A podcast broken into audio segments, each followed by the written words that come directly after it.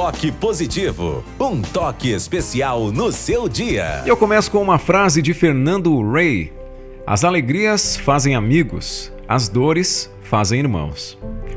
Os laços que entrelaçamos com a maioria das pessoas são fontes de profundas e inexplicáveis alegrias. Somos marcados e deixamos marcas nas, naqueles com os quais abrimos o coração, dividimos risadas, derramamos lágrimas e compartilhamos silêncios. As alegrias são em maior quantidade e reúnem muitas pessoas. A visita da dor acaba selecionando e qualificando os amigos ao ponto de levá-los à condição de irmãos. Sim, quando o sofrimento chega, nem todos conseguem ficar por perto, somente aqueles que ultrapassaram os laços da amizade e se tornaram verdadeiros irmãos.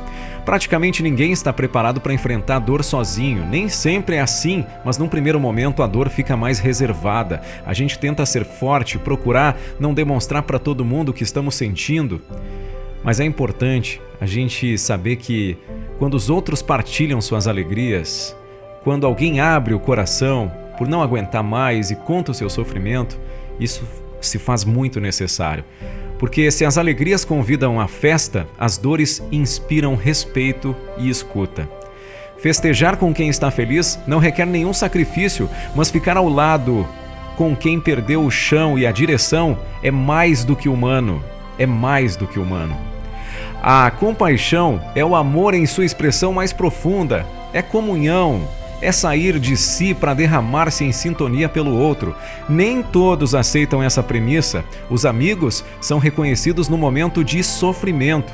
Ao faltar a uma festa, os anfitriões compreendem os motivos, porém, ficar ausente num momento de profunda dor é praticamente imperdoável, pois existem muitos meios para expressar solidariedade.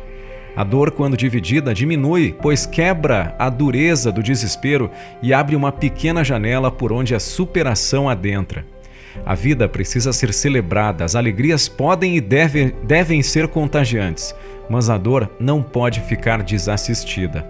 Que bom ver amigos tornando-se irmãos, pessoas entendendo que nós devemos estar juntos não só naqueles momentos de fazer festa, mas também naqueles momentos em que as pessoas estão sem chão. E a pandemia nos mostrou isso claramente. Todo mundo, todo mundo, todo mundo vê, todo mundo. Só queria que você soubesse que toda a minha mudança é genuína.